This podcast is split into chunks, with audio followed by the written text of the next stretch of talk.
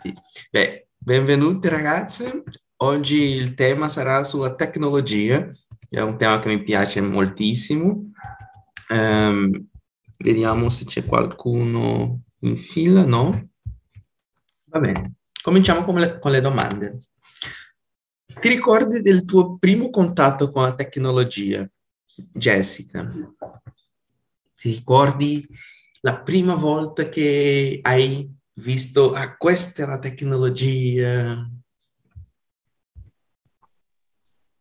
Mm, non so, io sono nata in 90, 94, mm-hmm. uh, quindi non so, forse la tv, il radio, qualcosa uh, che abbiamo nella, nella, nostra casa, non so.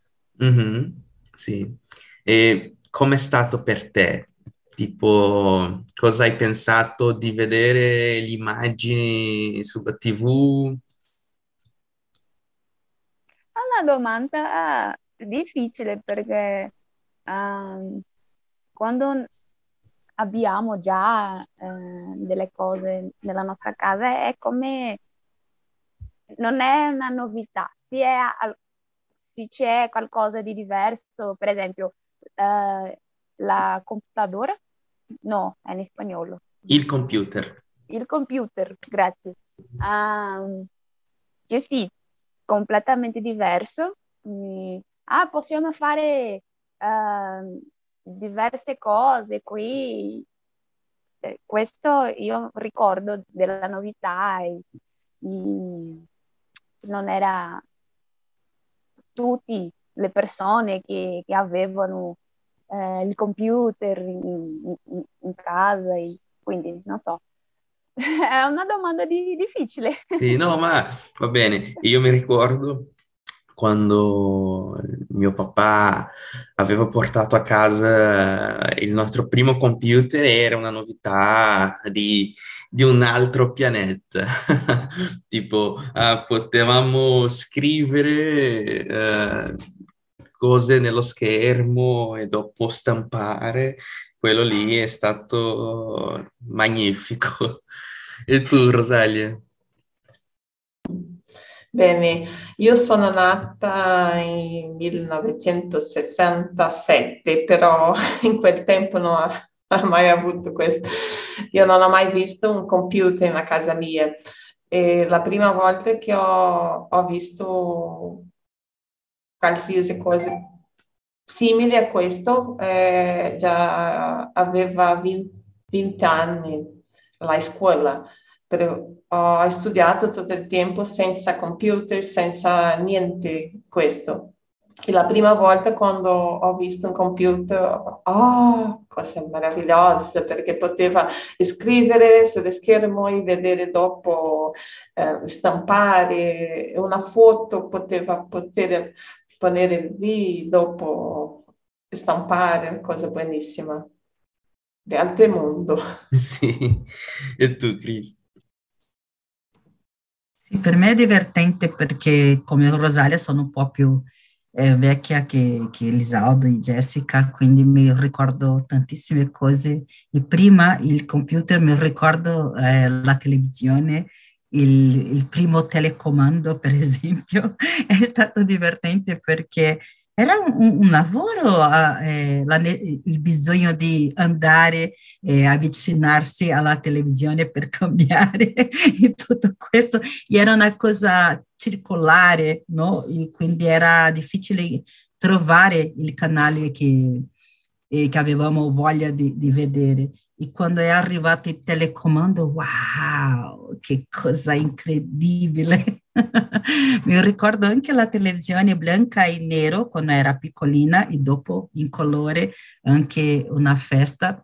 Io penso che, non so, penso che sia un privilegio aver vissuto tutto questo perché come oggi sempre dico che sono un'appassionata della tecnologia, sempre utilizzo l'internet e a volte sono così sorpresa con tutto che, che, abbiamo perché ho vissuto prima di questo, no? Quindi penso che lo sguardo che ho è diverso eh, perché ho vissuto senza questo, no? come, come, è successo con Rosalia. Sì, eh, penso che la tecnologia è una cosa che sorprende e ancora sorprenderà molto, molto, molto. Sì, io sono d'accordo con te, eh, penso che è un'esperienza veramente mh, diversa e speciale di vedere questa, evoluzione della tecnologia eh, in tempo reale, diciamo, perché se pensi, non so, eh, pensiamo nel... ecco Manuel che entra. Se pensiamo, non so, del secolo scorso, eh, del secolo XX, eh, tra negli ultimi, non so, 50 anni, uh, l'evoluzione de- della tecnologia è stata incredibilmente grande. Uh, oggi non, non, è che non ci siano delle evoluzioni, ma al mio pare sono uh, adattazioni delle cose che già esistono. Invece nel passato erano cose nuove, quindi tutto era una novità e per noi era sempre una cosa, ah, ma guarda questo nuovo apparato che può uh, prendere le lettere su un foglio, una stampatrice, o guarda questo piccolo, questo piccolo um, CD che può uh, avere delle musiche e prima era una o, o, o, anche il disco nero, quel disco, questo è una cosa meravigliosa. E oggi uh, abbiamo, uh, sì, di sicuro tecnologie più avanzate, ma um, penso che sono sempre adattazioni delle cose che già esistono. Ciao Manuel, buongiorno. Ciao Elisaldo, come stai? Tutto bene? Bene, tu? Sì, bene. Oggi il nostro tema è sulla tecnologia. Abbiamo discusso qui, uh, abbiamo uh, risposto dom- alla domanda. Eh, ti ricordi del tuo primo contatto con la tecnologia? E ti faccio questa stessa domanda. Sì, io ho lavorato in una, un negozio di tecnologia per tutta la mia vo- vita. Io ho lavorato 43 anni in IBM. So, io ho iniziato nel tempo del válvula, non lo so come si dice in italiano, che era la, come questa tecnologia che tu sta, eh, possiamo guardare nel sì, schermo. Sì. Uh-huh. E, è troppo interessante. Credo che il primo contatto era con la, con la TV, la prima TV che era troppo grande, una, una TV per guardare e questo era molto impactante per me. Lavoravi con uh, dei, dei, circuiti di, di potenza, di amplificazione? Ampli, amplificazione? Sì, con, eh, la prima eh, lezione che ho fatto era per costruire un radio. Io ero con nove anni di, di età era il bambino della classe. Che bello. Il mio radio ha funzionato. che bello. Invece forse degli altri più esperienti, no. Sì, Bravo, esatto. bravissimo. E com- continuiamo qui. Eh, qual è stato il tuo primo telefonino, Rosalia? Il mio primo telefonino era un questo tamaño, però è più grande, non poteva eh, portare tutto il tempo perché era molto pesante. E io già avevo, penso, 30 anni, non so, perché uh, tanto tempo fa, non mi ricordo al certo quando è stato, però una cosa più divertente. Sì, e tu Chris? Io ricordo di un telefonino soltanto quando ho vissuto in, in, Argentina. Non so se ho avuto qualcosa prima, non mi ricordo. Però era, non era così grande, però non, era per chiamare, niente di più, no? no non aveva internet né, niente.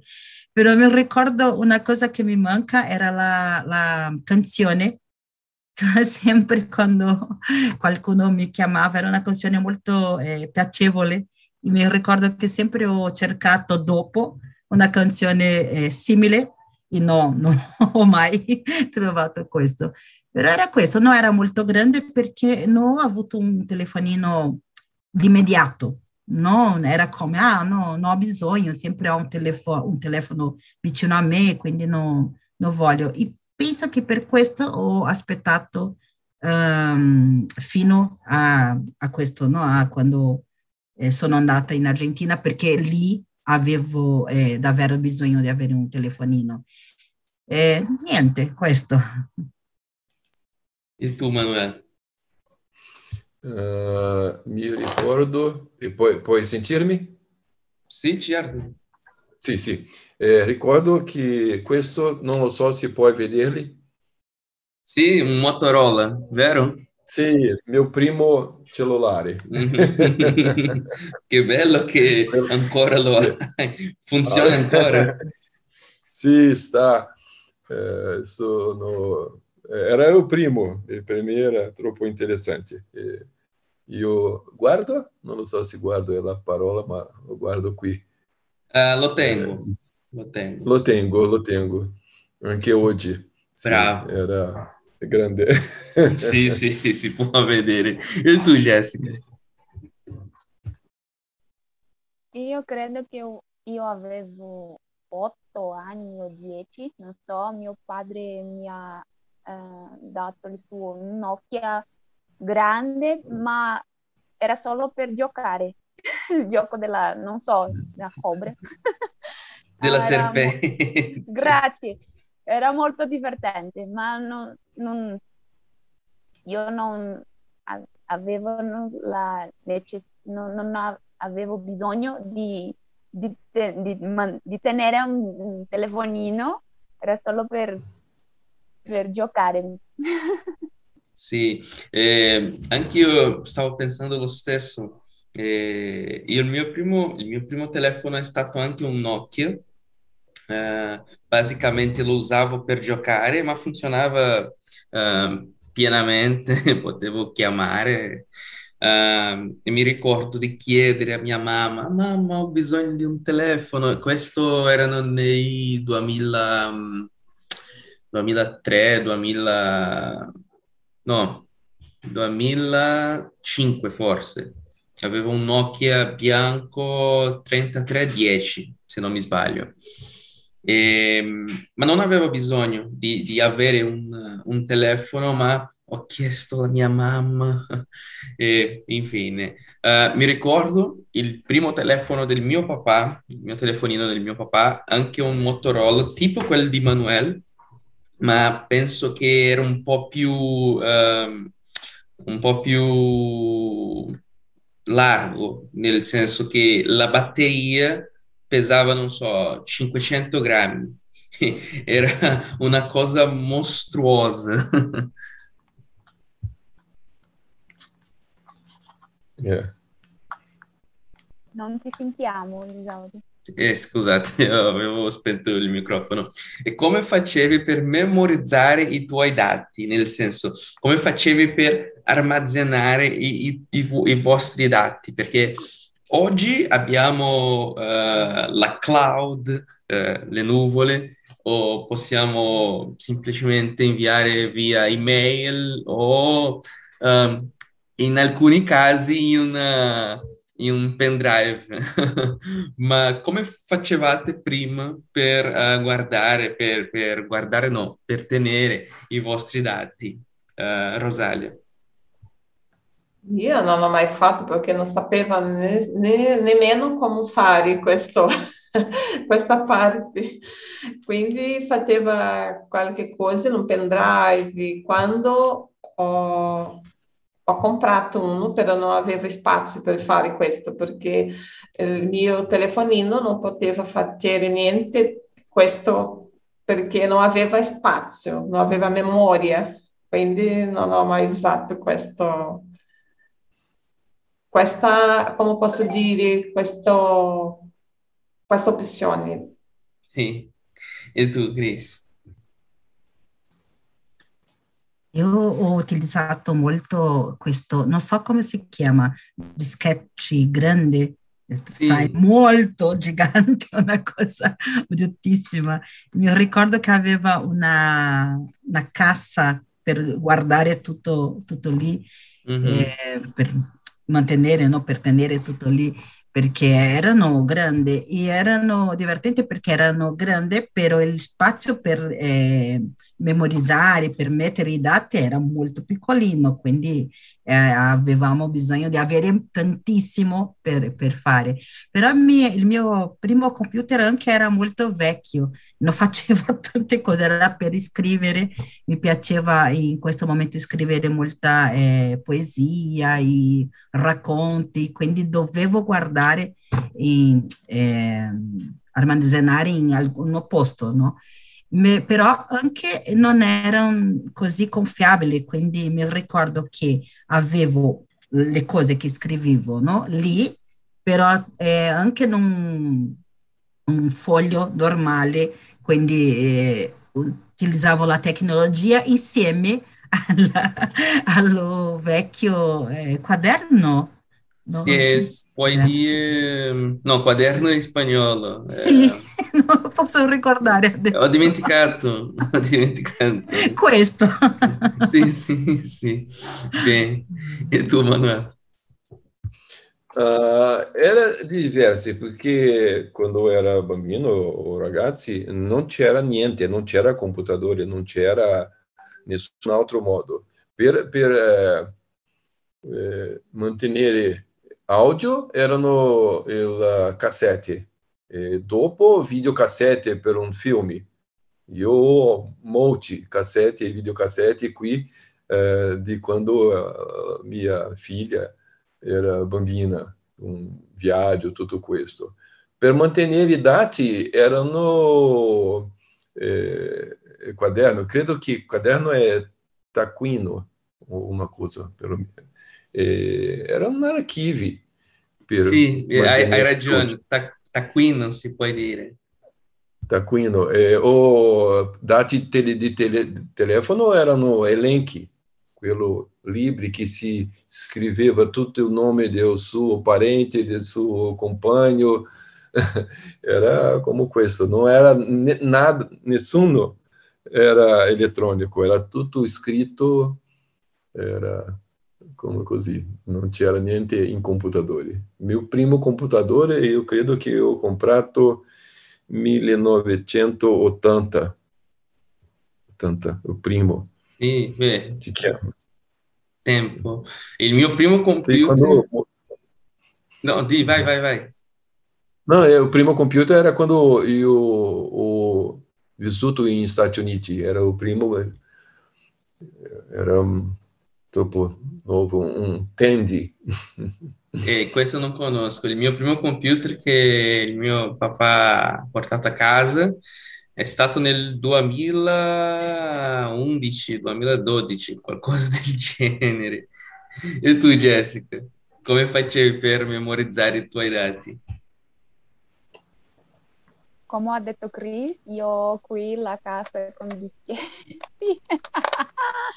um, ma dopo uh, io avevo il pendrive, il CD, e sempre io cercavo di, di comprare il, il CD eh, DVD, so, sì, DV, DVD. DVD, grazie, perché eh, era possibile, eh, ah, non so come dire, uh, tenere eh, l'archivi per dopo uh, uh, cancellare tutto e utilizzare sempre, sì. ma non era, non era così barato, non so. Non era economico, avevi sì. il DVD um, RW, era il ri- rigravabile, sì. lo, lo conosco, io avevo anche questo perché, per, lo stesso, per la stessa ragione, perché a volte eh, volevo momentaneamente i dati, non, non, li volevo per sempre e gravare su un CD o un DVD um, uh, fisso non, non, mi era conveniente, quindi avevo questo anche rigravabile, era buonissimo. Eh, la parola per uh, pendrive, mi sono ricordato, è chiavetta in italiano e il dischetto uh, è dischetto in italiano. E anche io ho usato, mi ricordo che c'era una, un negozio vicino alla mia scuola uh, primaria, quando ero nel, nel fondamentale qui uh, di Brasile, e volevo stampare i lavori, uh, i compiti uh, di casa e mettevo i, i miei dati nel nel dischetto di 1.44 megabyte. Uh, mm. Portavo al signore, lui mi stampava e ho fatto un piccolo calcolo mentre parlavate um, e il mio telefono oggi ha 100, non so, 256 uh, gigabyte di, di memoria. Per utilizzare stessa, la stessa quantità uh, di dischette sarebbero necessari 177.000 dischetti per uh, armazenare stesso, la stessa quantità e pregare perché nessuno uh, si rovinasse, perché era molto comune che mettevi i tuoi dati sul dischetto quando li volevi uh, leggere, il dischetto era rovinato, non funzionava più. Bene. Questo, deve Come... essere questo. Esatto, esatto, il dischetto. Jessica aveva mostrato una, una cassa, sì? piena di, di dischetti. Ma sì, era sì. esatto questo, 1.44. C'era un altro più grande ancora, forse era... Ecco, eccolo. E c'era un altro, forse Chris aveva detto, uno che era più grande eh, e non era questo dischetti, questo dischetto che Manuela ha mostrato, ha una, ha una, un livello di dettagli fisico buonissimo perché ha un plastico un po' più, più duro, eh, c'è una, un, un, dispositivo di sicurezza con, è metallico che si può chiudere e aprire quando metti sul uh, floppy reader, uh, ma quello grande, Chris mi puoi correggere se, se dico qualcosa di sbagliato, era tipo un plastico molto molto morbido. Se, se facevi così si, si poteva rompere, era molto molto molto eh, esatto. uh, fragile. Sì, è sì. vero. Bene. 5 un quarto. 5 e un quarto, esatto, 5 e un quarto. E com'era la tua forma preferita di comunicarsi nel passato e oggi, Rosalia? Ah, più diversa di oggi perché all'inizio, la prima volta che ho iniziato a fare comunicazione eh, in questo modo, quando ho cambiato, ho vissuto un tempo in questa città che ho, che abito oggi. Eh, mia famiglia è stata in Paraná e io qui in Joinville. Non aveva come comunicare con i miei genitori perché ho, io avevo 17 anni in quel tempo e ho cambiato per iniziare lavoro, qualsiasi cosa. Però non aveva altre maniere perché i miei genitori non avevano telefono alla casa, quindi aveva di cambiare lettere. E ho, ho usato moltissimo lettere perché mia mamma tutte le settimane uh, inviava una, una, lettera per me e la lasciava altre per, per lei. Quindi la mia prima forma di comunicare è stata lettere. Sì. Tanto tempo fa. Bene, mi ricordo che beh, oggi le lettere che ricevo sono sempre boletti.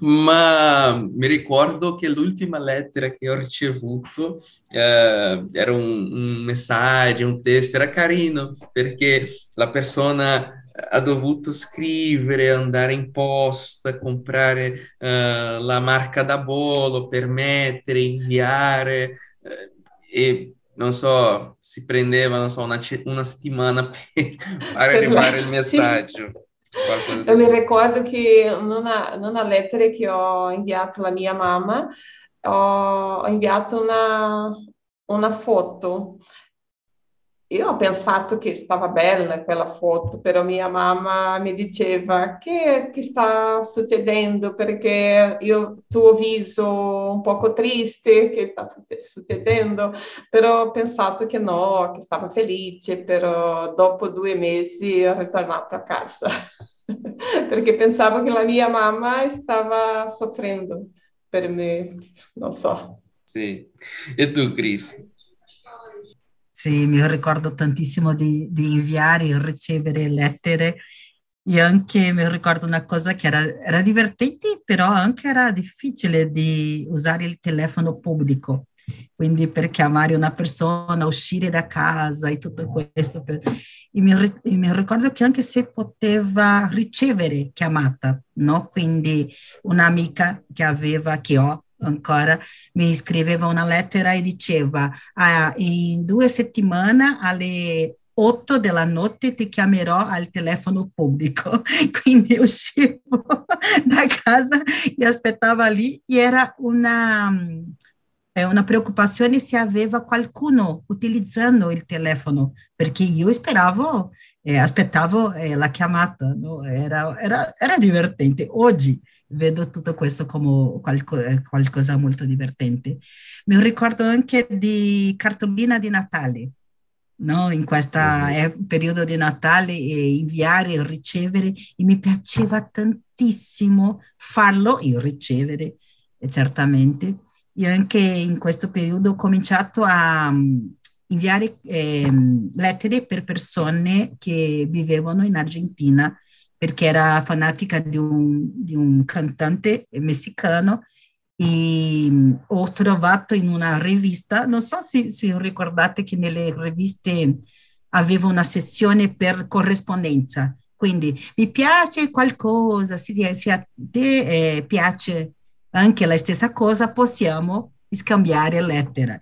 Quindi ho trovato delle amiche argentine lì su eh, questa rivista e ho cominciato a inviare lettere, però dovevo aspettare come un mese più o meno o due mesi, eh, dipende per eh, inviare eh, la, la, lettera e aspettare la risposta, era una cosa che eh, era bisogno tantissimo tempo. Però bellissimo, mi, mi piace tantissimo. Oggi eh, telefono o messaggio in, su WhatsApp, non mi piace usare tanto il telefono per parlare, e non so perché, preferisco o trovare la persona eh, di persona no? eh, per parlare o messaggio scritti, però no, non mi piace tantissimo parlare al telefono. Sì, per questo è veramente un'esperienza che, che ti fa ricordare storie di, di, questo scambio di lettere e anche di chiamare uh, sul telefono pubblico. Io mi ricordo il mio papà lavorava, uh, ave- lui aveva un bar uh, nel quartiere che, che, abitavamo e lui non aveva il telefono, quindi noi lo chiamavamo per uh, il telefono pubblico. E mi ricordo forse il numero fino il telefono non esiste più. Il bar c'è non è il mio papà più che lavora lì è un zio ma il telefono non esiste più. Ma mi ricordo che il numero era tipo 2419 qualcosa del genere e era, era, era era divertente chiamare per il telefono pubblico perché a volte qualcun altro chiamava, uh, prendeva, uh, pronto, ah, volevo parlare con, volevo parlare con mio papà e già lo portava. Bene. E tu, Manuel? Ah, stava ricordando molta coisa com tudo questo che eh, stiamo parlando, perché quando era ragazzo eh, mi ricordo di quando era in vacazioni e una chiamata telefonica era troppo costosa, no? non era possibile di fare chiamata telefonica a un altro stato, un'altra regione o all'estero. E c'era un'agenzia telefonica dove c'era una operadora, doveva scrivere il numero del telefono che voleva chiamare la operadora e c'era una, una coda di persone per aspettare la, la, la, chiamata. E chiamava il tuo nome e il numero de, del, del luogo dove c'era la sua chiamata e poteva parlare con la, la sua casa o altre persone, ma non era, c'era un, un cellulare, niente come così. Era, aveva bisogno di parlare con una operadora per fare la connessione, con tutti i cabi. Io ricordo con tutti i cabi di, per fare la, la connessione, era interessante. E quando io ho vissuto gli Stati Uniti per ricevere informazioni di, di Brasile, erano giornali o riviste che arrivavano con due settimane dopo. Non, non, non era possibile di ricercare, non c'era internet, non c'era niente. Era giornale di 15 giorni eh, fa che era tutto che poteva sapere di Brasile. Nella TV di Stati Uniti non si parlava niente di Brasile era solamente il giornale. E questo, questi giornali, riviste erano, erano brasiliani che é. importavano agli Stati Uniti? Sì, a IBM, il negócio mi inviava questo perché io era, stava lavorando in Stati Uniti, era in, vissuto negli Stati Uniti, ma lavorava eh, per a IBM di Brasile. E loro ah, mi sì, questo giornale, visto, ogni settimana um novo, um novo jornal, uma nova rivista, lasciava Brasília e arrivava agli Stati Uniti due settimane dopo. Quindi ricevevi dei nuovi giornali e riviste che non erano così nuove. Sì, ma ogni settimana c'era una nuova, ma i dati non erano nuovi. Sì, vabbè. E tu Jessica? senza dubbio era il Messenger, MSN. era molto divertente perché era possibile condividere la musica che uh, ascoltavano. E era molto facile spendere ore lì, e non so, e la persona, io era possibile trovare la persona nel, nel giorno dopo, ma era molto, era normale spendere ore parlando su sì. Messenger, era divertente. Beh, siamo con... Vai, vai, vai. No, eh, oggi su WhatsApp è, è più comune, ma mi piace parlare, mi piace sentire la voce della persona perché io è come se io parlo in persona con, no, non so, mi sento è possibile sentire uh, come, la per- come la persona si sente davvero. Sì, le emozioni. Il messaggio, il contenuto, posso leggere, ma la voce no. Uh, non è possibile, come posso dire, eh, ah, mentire. Non sì, so. mentire, sì, sì. Mentire, mm-hmm. grazie. Sì, eh, io sono d'accordo con te. Siamo contemporanei. Uh, io direi che anche l'MSN sarebbe la mia forma preferita di comunicare, di comunicare con uh, i miei amici di scuola.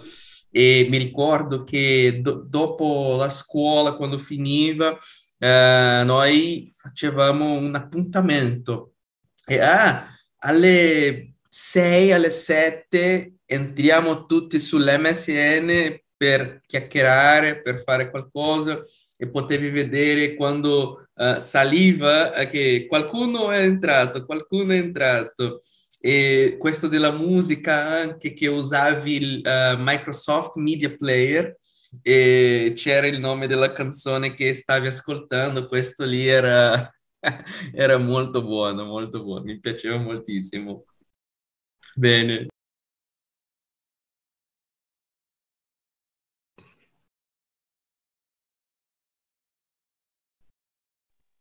Scusate, ah, ho dato un, uno spoiler. Cosa pensi sui social? E per uh, possiamo provare a fare tutte le domande, ognuno risponde a una domanda. Eh, Chris, cosa pensi sui social? E penso che c'è un lato positivo e un lato negativo sui social, eh, dobbiamo sapere utilizzare.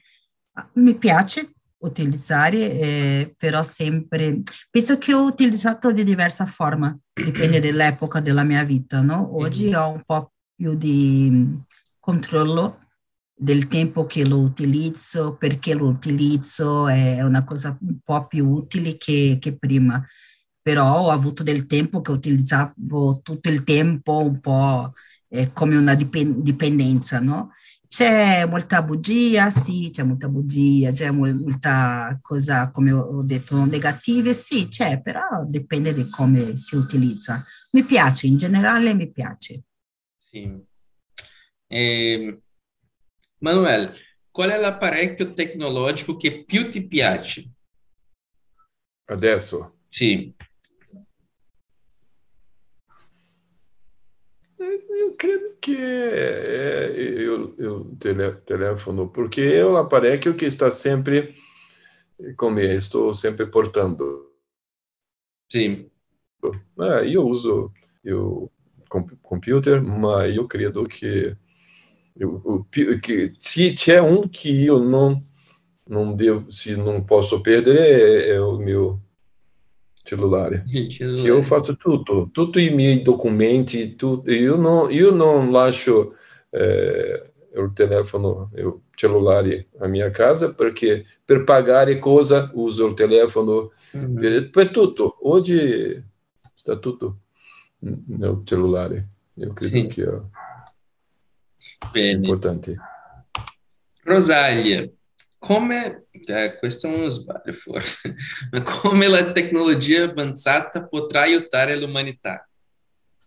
La tecnologia avanzata potrà aiutare di diversa, diverso modo, io penso io, perché conforme passa il tempo possiamo vedere più cose, più cose, più altre cose trovare altre cose, mm. non so, conoscere mio, più, più o meno. Io non so come rispondere a certo questa domanda, è una domanda più difficile, penso, perché tutto il giorno possiamo vedere altre cose che una persona o altri eh, trova. Mm-hmm. Quindi penso che può aiutare tantissimo perché specialmente nel campo della medicina, possiamo aiutare persone che vivono in altri paesi e il dottore poi fare la chirurgia eh, per, per, per, tecnologia, non so come dire, però penso che può aiutare tantissimo, specialmente in campo medicinale. Sì, io sono d'accordo con te, penso che per la, per la medicina ci sono tante applicazioni. Mi ricordo che oh, avevo accompagnato la eh, mia fidanzata nell'ospedale alcuni mesi fa e c'era lì il, il, il dottore che l'ha, uh, uh, l'ha diagnosticato nel, nella, nella, consulta era un uh, specialista in chirurgia robotica Tipo, lui utilizzava dei robot per fare chirurgie e questa è una cosa eh, assolutamente interessante secondo me. Bene, continuiamo. Quali sono le applicazioni di oggi più sorprendenti per te, Jessica?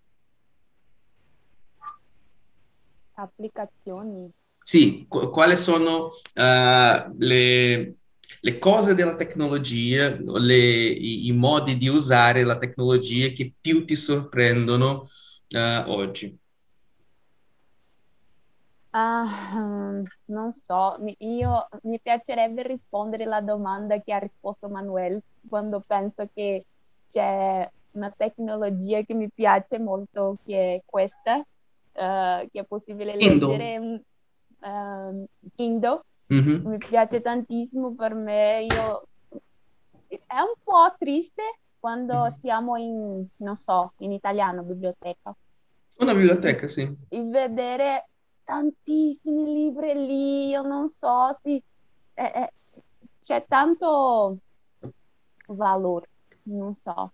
Eh, mm-hmm. in, in, questi in libri, non so, e adesso io posso tenere qui nella mano e, ehm, eh, cre- credo che, che, anche un tipo di applicazioni che, mm-hmm. che, è, che, è, sorprendente per me. Non so, uh, altre cose che, che possiamo scoprire nel mm-hmm. futuro, che come Rosalia ha detto, uh, può fare la nostra vita più comoda e più facile. Credo che sia questo. Sì.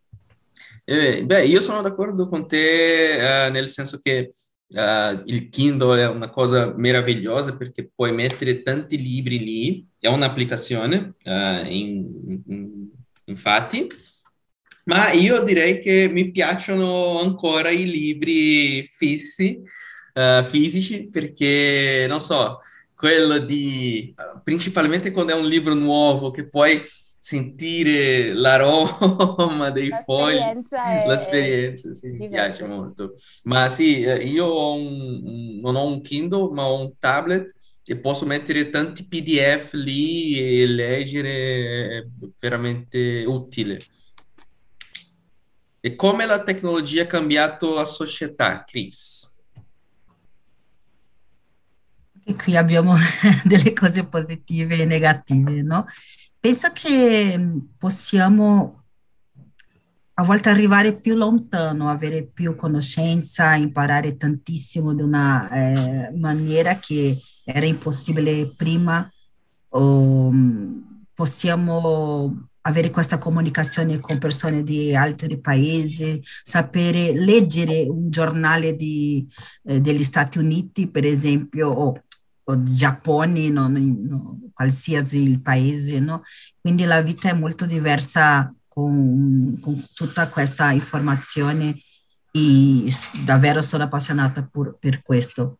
Una cosa negativa che posso dire è che penso che eh, le persone sono un po' più eh, lontana, allontanarci una, una dall'altra, no? perché abbiamo tante cose per vedere in un computer che a volte, a volte eh, siamo, non so, dimentichiamo di avere il contatto personale, di uscire, di eh, spendere un giorno soltanto per parlare. Eh, un esempio tipico di, di São Paulo, per esempio, è che prima, sempre quando é, prendevamo um, um ônibus, no autobus, sempre uhum. parlavamo no, con le persone accanto a noi. Oggi no, ascoltiamo la musica, vediamo un film, leggiamo un libro. La verità mi piace fare questo, anche io faccio, però è una cosa che penso che, che allo stesso tempo è un po' negativo, no? perché il contatto umano si perde un po' e anche non so, anche con, con, con, gli amici. Penso che prima io avevo più tempo per stare con gli amici. Oggi, ah, no, voglio leggere, voglio studiare, voglio ascoltare, voglio vedere questo, questo film. Quindi in questi aspetti, aspetti penso che aspetti, sì, questi aspetti è un po' negativi le sì. cose. Però non sì. cambio la tecnologia. No, io, io sono d'accordo con te che non non parliamo tanto come una volta con le persone estranee, che per esempio sull'autobus eh, a volte parlavamo qualcosa di, di generale, ah ma il tempo oggi. Io mi ricordo che questa settimana stavano, c'era un gruppo di persone uh, sull'autobus in piedi uh, parlando sul, sul un coccodrillo che è apparso in, a Barra, che è un quartiere qui di Rio. E ci sono tanti coccodrilli adesso. Uh, uno parlando, un altro parlando, ho cominciato a parlare con loro anch'io perché è apparso uno coccodrillo su una, un marciapiedi uh, vicino a un terminale di autobus e questo è stato anche notizia qui, è un tema generale lì nel, nel gruppo dell'autobus. Bene, ultime domande. Uh, conoscete questa, queste figure? No. È un robot. È un robot, sì, ma ha un nome. Sì. Si chiama Sofia. Sofia. Eh, non so se avete percepito, ho cominciato la presentazione con uh, uno dei primi computer con delle valvole che ha detto Manuel nell'inizio, dopo un computer che si può tornare un tablet, eh, seguito da un, un robot autonomo, autonomo, e dopo eh, uno Android che sarebbe una, uh, un robot con delle caratteristiche umane può uh, simulare un, il comportamento umano. Uh, Manuel, cosa pensi sugli Android? No, l'Android del telefono, scherzo. Sì, sì, sì, sì. Io credo che questa è una tecnologia che non si può... Eh, è una cosa che sarà qui con noi nel futuro, non è una cosa che poi, ah, io non voglio, io non... no sarà qui. Mm-hmm. Eh, ma è, come si dice, pericoloso Sì. per me.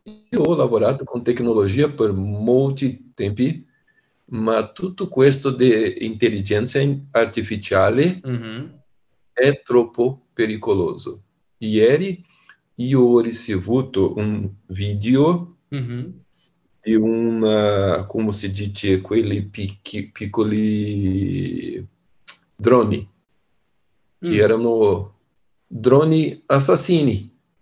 Sì. Erano droni che tu puoi programmare la faccia della Mm. persona e quel drone eh, non voleva Volava. volare, né? Volava. volava, Mhm. volava, trovava la persona e nella sua testa Lo colpiva. una- sì, e- era, era, mo- era impressionante, è una cosa Mm. che mi...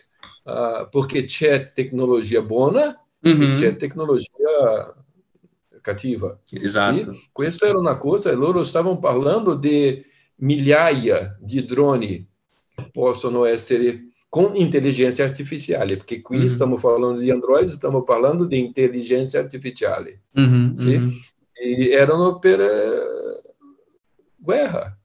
Sì, sì. Puoi finire una città con 200.000 droni che solamente eh, assassinare, eh, Uccidere. uccidere solamente le persone della città. E tu Mhm. puoi dire questa, questa e questa non devi uccidere. Mhm. Tutti gli altri... Sì, Sì, eh, vanno. eh, sì, Android è una cosa che può essere molto buona, Mhm. ma nella mano che non sono buone può Esatto. essere troppo pericoloso. Non lo Esatto. so dove sarà, come sarà il futuro. Io Sì. non sarò qui, io non Sì. sarò qui. Bene, Ma bene. Jessica può essere un po' più pericoloso per Jessica e i miei nipoti.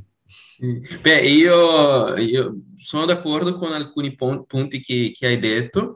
Eh, quello che penso principalmente è che è uno, uno, una delle cose che hai detto, che delle mani in cui eh, la tecnologia si trova. Eh, la tecnologia per se stessa, eh, tra virgolette, non può fare niente, ha bisogno di, una, di qualcuno che la programmi. E se mm. io la programmo per il male, infatti, uh, quindi dobbiamo uh, provare di fare la tecnologia per uh, il, il, bene della società, non per questi fini della guerra che purtroppo c'è. Quel, adesso nella Ucraina mi ricordo di questi droni, ma non, non non so, penso che sì. in società... Ma adesso, Elisato, adesso c'è bisogno di programmarli.